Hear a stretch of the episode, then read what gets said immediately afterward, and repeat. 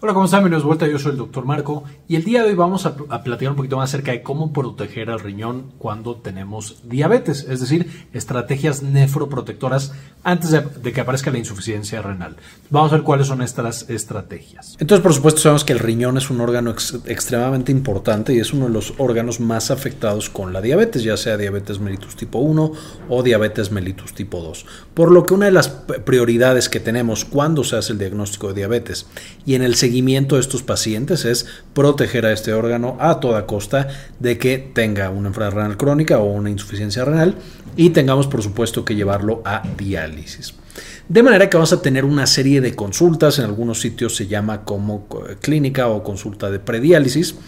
Y evidentemente lo que va a hacer es este objetivo, va a tener el objetivo de proteger al riñón y lo vamos a hacer de diferentes maneras. Número uno, vamos a necesitar en esta consulta estimar y tratar de retrasar la enfermedad. Si yo ya sé que el paciente tiene un daño renal, entonces tengo que hacer que vaya más lenta esta progresión hacia una insuficiencia renal terminal. Si no lo sé, entonces vamos a necesitar estimarla. Vamos a hacer videos de toda esta información, por ejemplo, los estudios para diagnóstico y demás, pero ahorita es el panorama general. Entonces estimamos y vemos cómo retrasar esta enfermedad.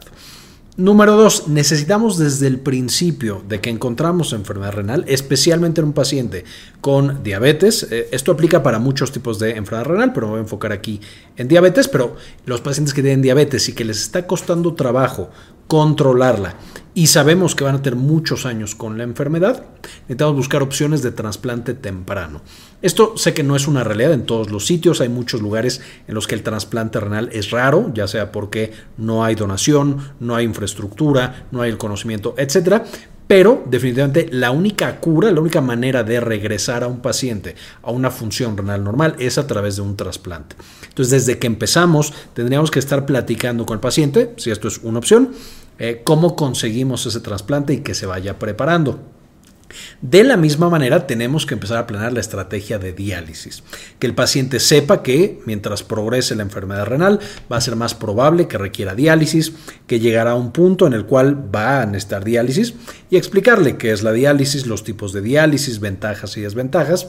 Y de esta manera se puede ir planeando con el tiempo qué es lo que nosotros podemos hacer para acceder a este tratamiento que llegará a un punto en el que le va a salvar la vida a ese paciente o al menos va a extender la vida de ese paciente.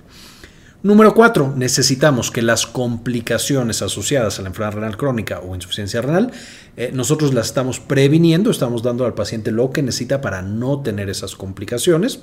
Y número 2. Si ya las está presentando, necesitamos tratar esas complicaciones. Y el último punto, número 5, necesitamos manejar el riesgo cardiovascular. De las principales causas de muerte en pacientes con enfermedad renal crónica, ahora que ya tenemos las técnicas de diálisis que le permiten a un, paciente vivir mucho más tiempo con un riñón que prácticamente ya no funciona, eh, se ha convertido entonces en la enfermedad cardíaca. Los infartos persiguen justamente a estos pacientes y les dan con eh, cierta frecuencia. Entonces necesitamos desde el principio estar evaluando este riesgo cardiovascular. Entonces, ¿qué daña el riñón en los pacientes en general y particularmente en los pacientes que tienen eh, el diagnóstico de diabetes? Primero que nada, la hipertensión. Así como la diabetes, la hipertensión es de las principales causas de daño renal y por supuesto también es un acompañante frecuente de la enfermedad diabetes. Entonces, usualmente encontramos que los pacientes tienen ambas. Y si nosotros tratamos ambas, y de hecho hay medicamentos, y ahorita lo vamos a ver, que nos pueden ayudar a controlar ambas enfermedades, pues por supuesto el manejo de la hipertensión debe ser el primer paso que nosotros tomamos para la protección de ese riñón. Número 2, la proteinuria. Como hemos visto en videos previos, un paciente con eh, diabetes va a empezar a tener daño en algunas estructuras del riñón y eso lo lleva a que pierda proteína, principalmente albúmina, que al principio ni siquiera se nota, en este periodo lo llamamos microalbuminuria, más adelante va perdiendo más y más proteína a través de la orina lo cual es malo para el organismo porque por supuesto la proteína es muy costosa de hacer, entonces gastamos mucha energía generando esta proteína Pero además el hecho de que nosotros tiremos esta proteína, la proteína va a jalar más agua, eso obliga al riñón a trabajar, digamos, horas extra y entonces esa hiperfiltración va a llevar un daño más rápido. Si nosotros podemos hacer que un paciente tire menos proteína, eso va a proteger al riñón. La hiperlipidemia también va a ser uno de los principales factores de riesgo para la progresión de la enfermedad renal, entonces aquí nos referimos principalmente al colesterol y en particular al colesterol entre comillas malo, que es el famoso LDL. Nosotros necesitamos mantenerlo debajo de cierto límite para que nuestro riñón quede protegido y evidentemente también esta hiperlipidemia va a ser un factor de riesgo para el corazón. Entonces, contra la hiperlipidemia protege también a nuestro corazón.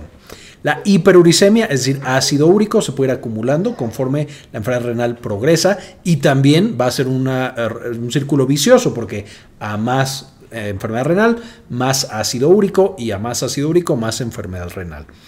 También la hiperuricemia puede causar otras complicaciones como em, eh, riesgo cardiovascular e infartos y por supuesto la famosa gota que ya hemos visto en videos pasados, su tratamiento y, todo. El siguiente es la hiperfosfatemia. Una vez más tenemos este círculo vicioso, a más enfermedad renal, más fosfato, a más fosfato, más enfermedad renal. Entonces el control de los niveles de fosfato va a ser imperativo para controlar la progresión y si no lo medimos y no lo controlamos, el paciente progresará a mucho más rápido. El control de la glucosa va a ser, por supuesto, de los principales objetivos dentro de toda terapia para pacientes eh, con diabetes, pero en particular para cuando un paciente eh, con diabetes ya tiene enfermedad renal crónica o algún tipo de daño renal. Y por supuesto, mientras más elevada la glucosa, más rápido se genera el daño en el riñón. Por supuesto, también tenemos el tabaquismo, aquí también incluiríamos el consumo de otras sustancias, eh, por supuesto también como el alcohol y algunas drogas. Necesitamos tratar de evitar que el paciente logre dejar, si es que tiene una dependencia de estas sustancias, porque cada vez que lo consume está generando también daño al riñón y por supuesto también incrementando la velocidad a la cual va a terminar eh, tratándose con diálisis y finalmente la obesidad. La obesidad y el sobrepeso son un factor de riesgo independiente. Entonces, toda pérdida de peso que nosotros podemos favorecer en un paciente es, por supuesto, eh, tiempo que le estamos dando al riñón para seguir funcionando de manera adecuada. Entonces, ¿qué necesitamos conseguir en cada uno de estos parámetros? Una vez más, luego lo veremos con mucho más detalle. Pero por supuesto necesitamos que la eh, presión arterial, que la hipertensión esté controlada. Es decir, que la presión arterial sistólica esté en menos de 130 milímetros de mercurio. Esto ya sería un paciente que tiene un riesgo bajo de que progrese su enfermedad renal. La proteinuria necesitamos disminuirla a tener menos de un gramo por día en una proteína de 24 horas. Esto principalmente, estos dos, ahorita vamos a hablar de cada uno, pero vamos a conseguir esto a través, la hipertensión por supuesto, de dieta, una dieta baja en sodio, baja en sal y con adecuado número de calorías, y también a través de ciertos fármacos. La proteinuria, esto va a ser específicamente a través del control de la dieta y vamos a ver que mientras avanzamos, la dieta va a ser uno de los componentes más importantes en el control de un paciente con enfermedad renal crónica. Entonces, si es importante visitar al, nefrólogo, que por supuesto que lo es, es indispensable, va a ser prácticamente igual de importante visitar a un eh, experto en nutrición, un nutriólogo que esté especializado en nutrición de un paciente con enfermedad renal. Eh, es prácticamente igual de importante debido a que, como vamos a ver, casi todo lo que necesita un paciente renal de controlar, eh, lo va a lograr a través de la dieta. Siguiente, la dislipidemia. Vamos a buscar que el colesterol, entre comillas, malo, que es el LDL, esté abajo de 70 miligramos por decilitro. Una vez más, a través de la dieta y otras cosas, ejercicio y fármacos. La obesidad, vamos a necesitar que un paciente hombre tenga menos de 94 centímetros de cintura y una mujer menos de 80 centímetros de cintura para ya frenar este, esta progresión de, daño renal causada por la obesidad y el sobrepeso.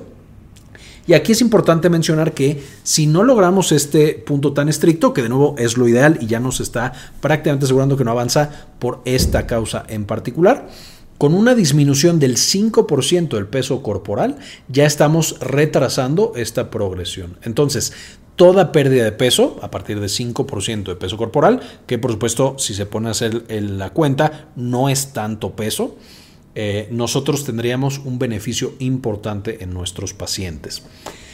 ¿Cómo lo vamos a lograr? Por supuesto, una vez más, a través de la dieta, el ejercicio y fármacos podemos lograr este control del sobrepeso y la obesidad. El tabaquismo, evidentemente aquí es dejando de fumar, cero cigarros al día es lo que está permitido por un paciente con enfermedad renal crónica, es lo ideal para cualquier ser humano en este planeta, pero eh, especialmente en este caso es muy importante llegar a que el paciente deje por completo de fumar. ¿Cómo lo vamos a lograr? Es probablemente el único en el cual no entra la dieta. Aquí solamente es a través de medicamentos y de psicoterapia. El otro es la hiperglucemia, en donde el objetivo es una hemoglobina glucosilada menor a 7%. Y aquí lo hemos platicado en el pasado. En un paciente que tiene alto riesgo de hipoglucemias, podemos ser más tolerantes e irnos a 8%, incluso así si es mucho, mucho riesgo, más allá de 8%. Si el riesgo es bajo, si es un paciente joven, que se alimenta bien, que no tiene tantos medicamentos hipoglucemiantes, nos podemos ir abajo de 7 y a lo mejor buscar que el paciente esté eh, o su objetivo sea abajo de 6.5, por ejemplo. Entonces, este valor, y de hecho muchos de los valores que ustedes aquí ven, a lo mejor pueden cambiar un poco de paciente a paciente, pero bueno, son el estándar de oro, como el ideal al que estamos aspirando que estén los pacientes. En fosfato, eh, que después vamos a hacer un video tal cual de fosfato en enfermedad crónica, el objetivo es que esté abajo de 5.5 miligramos por decilitro. Por, por, supuesto, el fosfato lo conseguimos de la dieta. Entonces, ¿cómo vamos a lograr su control? A través de dieta, ejercicio y, por supuesto, también fármacos. Y lo mismo pasa con el ácido úrico, viene de la dieta. Nosotros vamos a buscar que el ácido úrico esté abajo de 6 miligramos decilitro. Lo vamos a lograr a través de dieta y de fármacos. Una vez más, todo en el manejo en esta fase de un paciente que ya tiene algo de daño renal, pero que no tiene todo un daño renal tan importante, va a ser dieta. Dieta, en algunos de estos, como pueden ver también, ejercicio y fármacos. Y es por esto tan importante que en todos los pacientes, pero particularmente en los pacientes que tienen diabetes y que tienen ya enfermedad renal crónica, la detectemos a tiempo, porque todas estas intervenciones nos pueden ayudar a que el paciente, si iba a, requerir diálisis en dos años, ahora la requiere en seis años o la requiere en diez años porque está súper bien controlado. Y es una gran diferencia el tiempo de vida que va a tener con diálisis.